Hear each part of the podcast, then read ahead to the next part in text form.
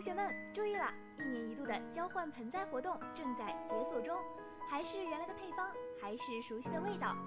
如果你手中有废弃的塑料瓶，你还想就这样把它随便抛弃吗？那不如来参加我们的活动，充分利用它的价值，让它在离开你之前再发一次光，发一次热。用废弃的塑料瓶换盆栽，换大盆栽，换特大盆栽，换特好看的盆栽，为身边的环境增添一抹色彩。为绿化校园做出一份贡献，一起来变废为宝，共建美好校园。我们在文化长廊等你来参加哦。活动时间是十月二十二号到十月二十六号，活动地点是文化长廊。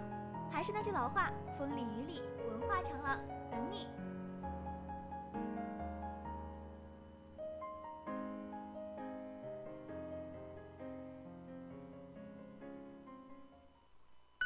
生活驿站，生活驿站，生活驿站，生活驿站。把简单的生活复杂化，麻烦把复杂的生活简单化，轻松生活驿站，简易生活，让你的生活处处 easy。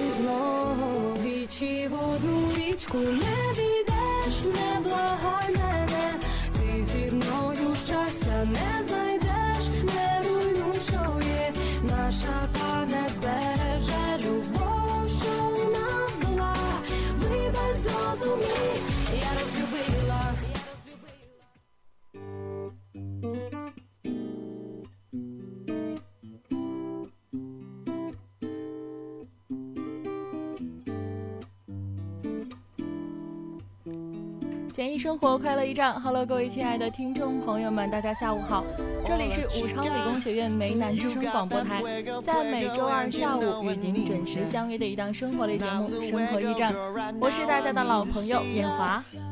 Hello，大家好，我是尚慧，我是陆佳。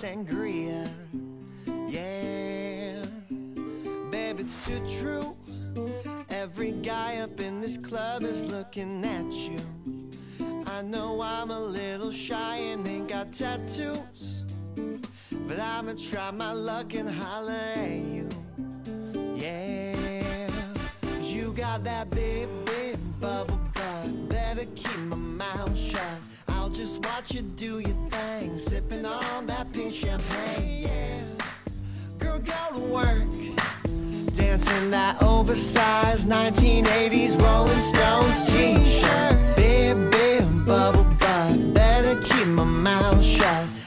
Just watch you do your thing. Sipping on that pink champagne. Yeah. Girl, go to work. Go to work. Dancing that oversized 1980s Rolling Stones t-shirt. Mama, you're too hot just like the middle of the summer.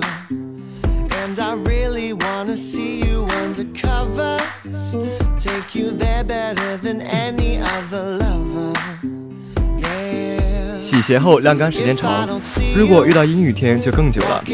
如何解决这一问题呢？近日，武昌理工学院文法与外语学院大三女生熊雨琪收到了存储式洗鞋烘干装置的实用新型专利证书。她的这项发明可有效帮助大家更快、更方便地烘干自己的鞋子，因此在同学中好评如潮。I'll just watch you do your thing, sippin' on that pink champagne. Yeah. Girl, go to work, dancing that oversized 1980s Rolling Stones t-shirt. Big, big bubble butt, better keep my mouth shut. I'll just watch you do your thing, sipping on that pink champagne. Yeah. 身边很多同学也经常抱怨责任。 Dancing that oversized 1980s Rolling Stones t-shirt. 希望能够找到这个办法去克服这个问题。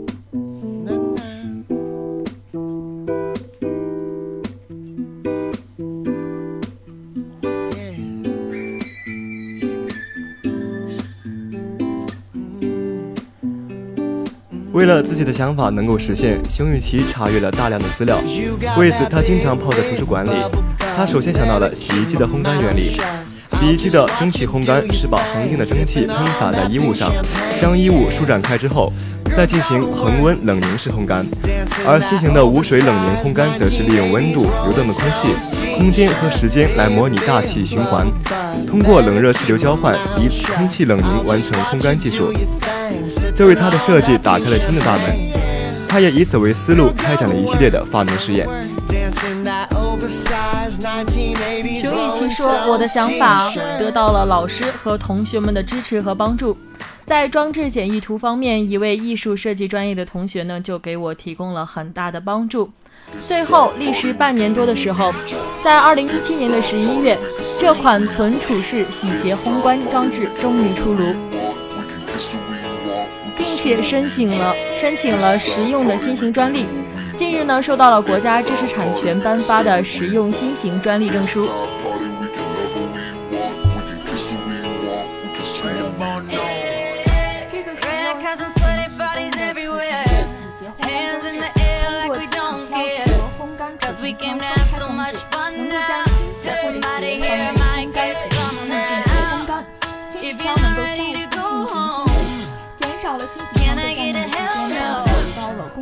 同时，烘干全储箱将在鞋子烘干之后再用储箱使用，在用户方便的时间将鞋子取走，大大方便了用户的使用。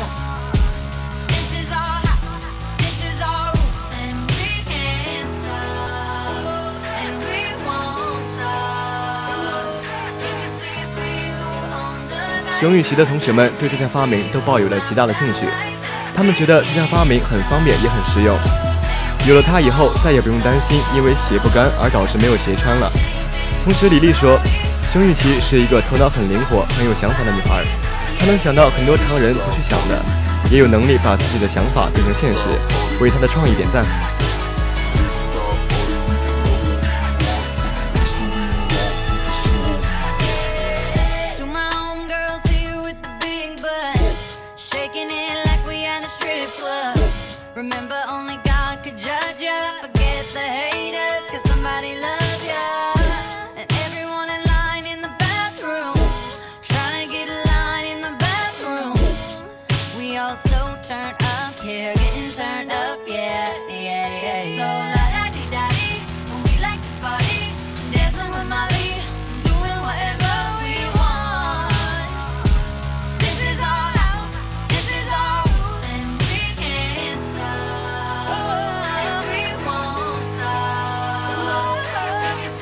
这项专利呢，熊雨琦说能成功的把它发明出来，并且申请到专利。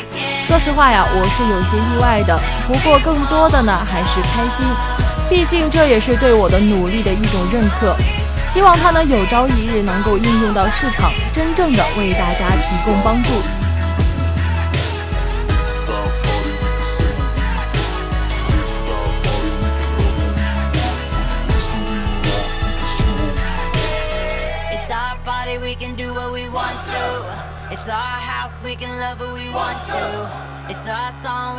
If we want to. It's my mouth, I can say what I want to. Yeah.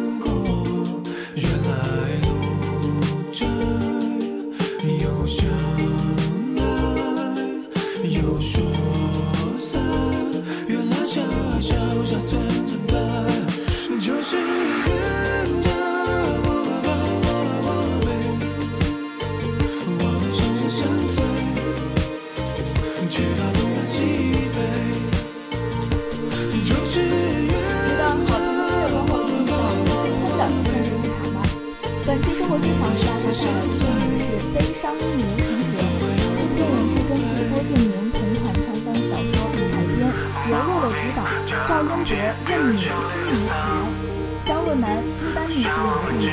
这部电影讲述了校园霸凌少男少女之间的情愫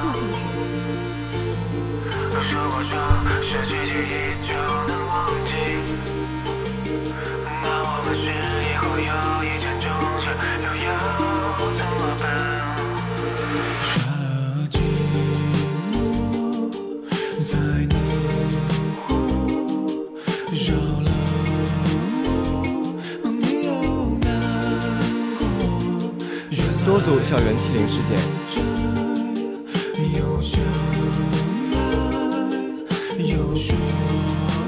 多组校园欺凌事件打破了五位主角本应该美好的青春校园生活。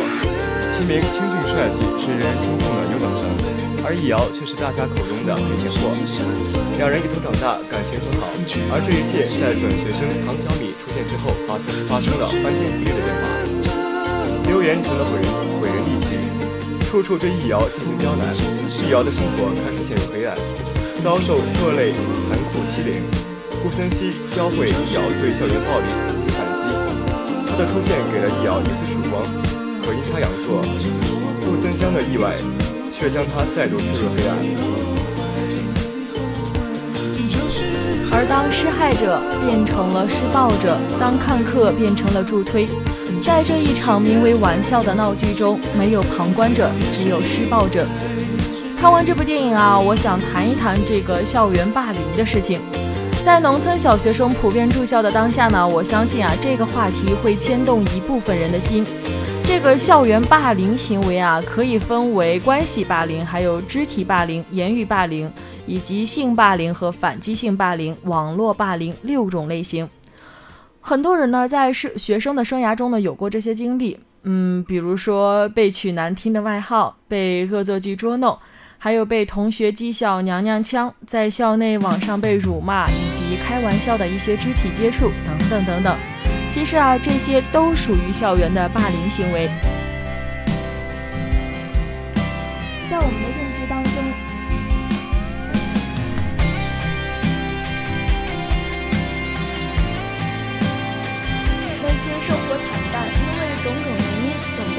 弱者行业的人，应该被人们同情，并且得到支持和帮助。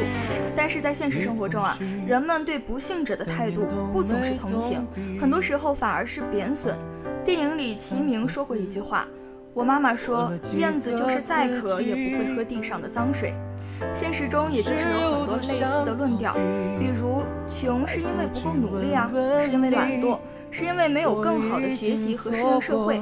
这是一个渴望美好与光鲜的时代，漂亮的、优秀的、富有的、被人们喜欢的和追捧的，丑陋的、低贱的、贫穷的为人们唾弃和躲避。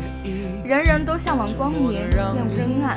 越是平凡的人，越是害怕，因为脚正踩在阶梯上，一不小心就会被拉掉下去。他们的同情心并没有自己想象的多，但凡有风吹草动，他们总是会积极的人。踩一脚比自己更不幸的人，是他们证明自己伸张正义的方式。老子说：“天之道，损有余而不足；人之道，损不足而不足。”老子对人类的残忍有着深刻的见解。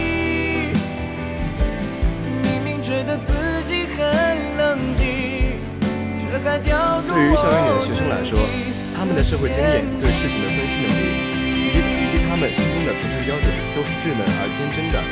天真的孩子三观是刻板的，有着朴素的信念。世界是公正且富有秩序的，不管是家庭教育还是学校教育，这个观点被长期重复，成为世界观和人生观的基石。公正的意思就是所谓的善有善报，恶有恶报。这个观点还有一层隐晦的意思，那些生活幸福的是因为天生聪明加后天努力，那些生活一团糟的人，肯定是因为做出了错误的选择、错误的事情。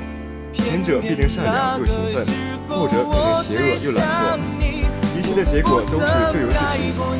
校园霸凌的特色在于，每一个参与其中的加害者都不认为被害者很无辜，更多时候他们是抱着类似替天行道的伟大理想，火热朝天的进行着心理的狂欢。霸凌行为一旦开始就会扩散，对他人的伤害变得司空见惯，剩下的人也会从心理上排斥和疏远受害人。最后，他被完全孤立，受害人有罪论，被盖棺定论，没有人再把他当作平平等的同类。而在不断攻击者的同时，舆论会成为活动天分界网，真真假假已经不重要了，重要的是参与的人参与的人心安了。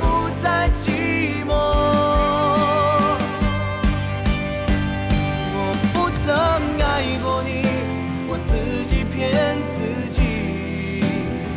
易遥的家庭呢是社会的最底层，老旧的小巷子，逼仄的旧房子，除了那个临街的窗户呀，阳光似乎都照不进内室。一个单身的女人想要谋生，必定要承受更多的闲言碎语。如果她还不检点的话，她将会成为整个社区的活靶子。而邬君梅饰演了一个卑贱的母亲，她总是皱着眉头，对女儿没有一点耐心。如果生活不曾给过她一丝温情，那她也注定没有多余的温情给予他人。而当谋生成为艰难的日常时，她竖起浑身的尖刺，张牙舞爪地面对生活，仿佛不曾示弱就会不会打倒。而易遥的性格呢，其实和母亲很像，倔强、隐忍。他为买不起校服，在学校抬不起来头时，他的母亲在给浑身横肉的男人按摩挣小费。他在学校里会被人看不起，在巷子里，母女俩也被街坊们当做成脏东西。其实，在这个电影里啊，有一个画面格外的写实，那就是提前放学回家的易遥推开门，房里他的母亲正在给客人服务，女儿吓得马上就关上了门。客人问：“外面是谁呀、而易遥的母亲笑着遮掩：“是收废品的。”而青春期的少女啊，对那些浪荡的老男人诱惑有多大，易遥的母亲的确是真真实实的能够知道。一个想要保护女儿，埋怨其不自重；一个想要解决煎熬，怨怼母亲对自己的冷漠。在巷子里的时候，易遥的母亲拉着女儿又骂又掐，母女两个撕扯，像是两只敌对的野狼。而外人看见呢，只能是皱皱眉头，下贱人又在打赔钱货了。没有人体谅到他们整个一家失去了男主人，也没有体谅到一母谋生的艰难。他们本来是因为贫穷而变得低贱，所有人都认为是人品的低贱导致了他们的贫穷。出生在这样的家庭里呢，可能算是一种原罪吧。他生活的每一天都是在吸吮母亲的骨髓，可是他生活的每一天都是阴郁不见太阳的。他对不起母亲，也觉得对不起自己，甚至到找不到自己生活的一些意义了。黑色给了你，长发，易遥的病是。整个欺凌事件的导火索，而他的病正是他命运的浓缩。青春期的羞耻加上满满的挫败和自我厌弃，他的神色总是迷茫仓皇的。电影中，易遥有很多次可以真正的说出真相，对母亲说出得病的始末，说出被学生们欺负的事实。可是他一次也没有主动说出过，整个剧情就被他的犹豫拖慢速度。可是对一个长期得不到关心、得不到正面反馈的低自尊少女而言，她的骄傲和自卑一样多。长期自我怀疑在她的心上筑起了厚厚的一道城墙。这些话她永远也说不出口。潜意识里，她认为自己是有罪的，活着即原罪。她不相信自己全然无辜。这些厄运像是老天的惩罚，她会往上面套。也许是成绩不够好，也许是家庭的无贡献，又或许是性格太差。他痛苦不甘地咽下这口苦水，希望它无声无息就过去。生活却不从随人愿，有时候越是想遮掩，就越要暴露。唐小米发现了他的秘密，谣言铺天盖地，言语欺凌是最常见且成本最低的霸凌行为。你穿着黑色的裙，藏进黑色的森林，每个黑色的夜里，想你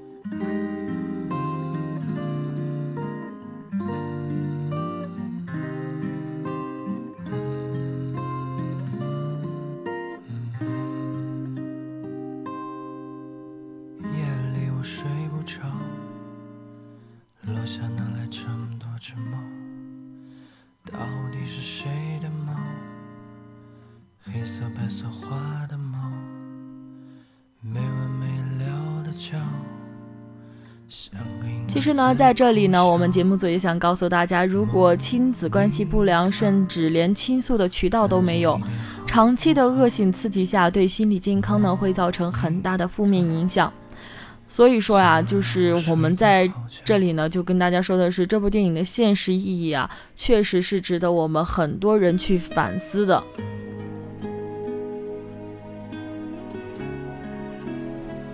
当然了，在介绍完这部电影之后，我们进入今天的生活百科。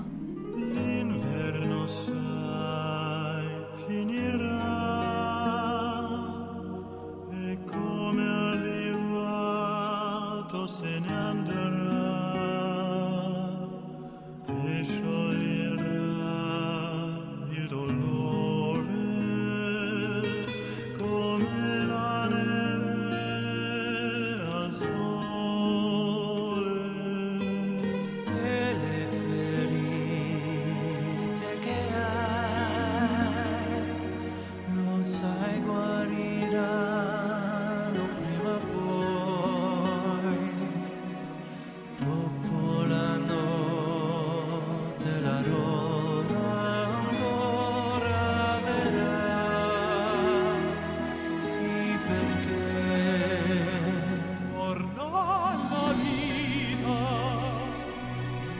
我们都知道啊，每个家庭的卫生间呢，都必不可少的会备上卫生纸这种东西。但是现在啊，市面的卫生纸大多是再生纸，一些商家呢，为了使得卫生纸的外观美观，在这些卫生纸中呢，添加了很多的燃料，比如说荧光的增白剂等等等等。颜色越白的卫生纸啊，可能加有更多的荧光增白剂或者是滑石粉，而这些添加剂呢，多含有化合物苯。有些质量欠佳的卫生纸啊，还含有甲醛、大肠杆菌，嗯，甚至说是肝炎病毒等等等等。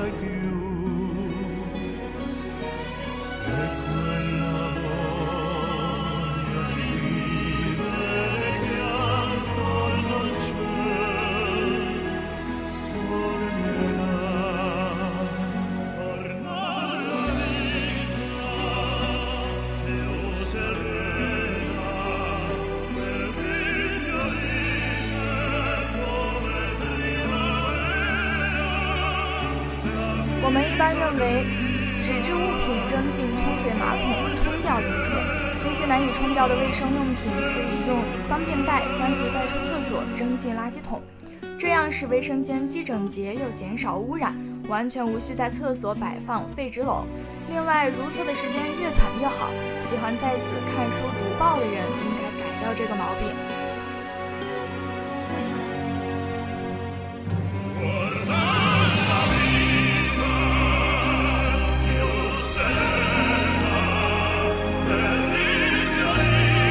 当感冒流鼻涕时，尽量多花钱买好一点纸巾擦鼻子。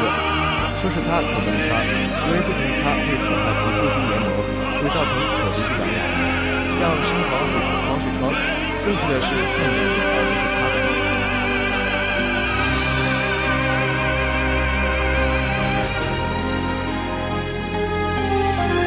还有很重要的一个点呢，就是千万不要拿纸巾当做尿布。有些家长啊会用纸巾垫在婴儿的屁股下，尤其是在出门的时候，垫的是更多，结果啊婴儿皮肤呢就会出现很多的红疹。有些孩子呢还哭哭闹闹的，可能是因为痒吧。可怕的是，大人一见红疹就立刻去小儿研究所找皮肤科专家。而专家也不知道垫过纸巾，结果又是开了一大堆吃的和抹的，甚至有的还会打吊针来解决这种问题。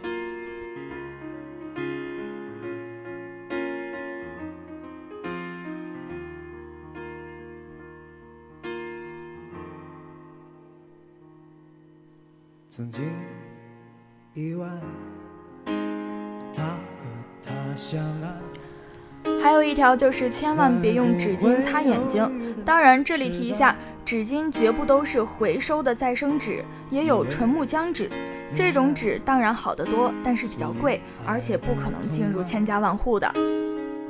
一双手紧紧放不开还有最重要的一条啊，就是不要用餐巾普通的纸巾当做餐巾纸，因为看看餐巾纸的来龙去脉，大概你就不会想用了吧。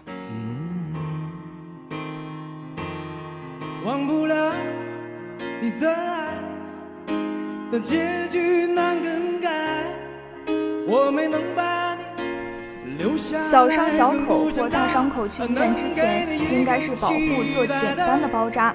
就地取材，可以用干净的毛巾、床单、衬衣做简单的包一下或者盖一下，绝不能用纸巾做保护伤口，这样既污染伤口，又很难将纸巾去掉。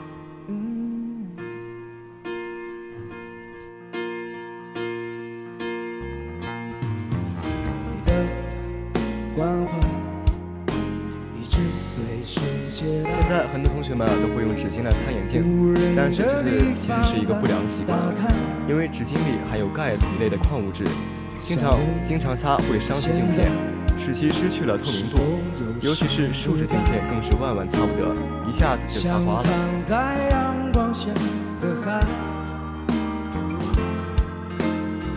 像用心涂抹的色彩。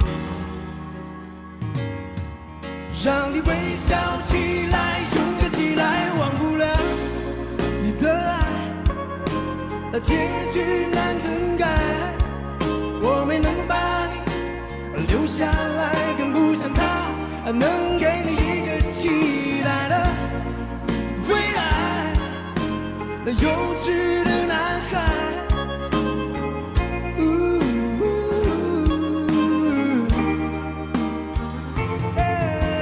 好了，以上就是我们本期生活驿站的全部内容了。如果你想跟我们有更多的互动的话，就赶快加入我们的官方互动群吧。我们的互动群号是幺零八六二二六零五幺零八六二二六零五。主持人：玉尚会、李明、陆佳、李艳华，策划：李明、陆佳，编导：李美华。感谢您本时段的守候，我们下周同一时间不见不散。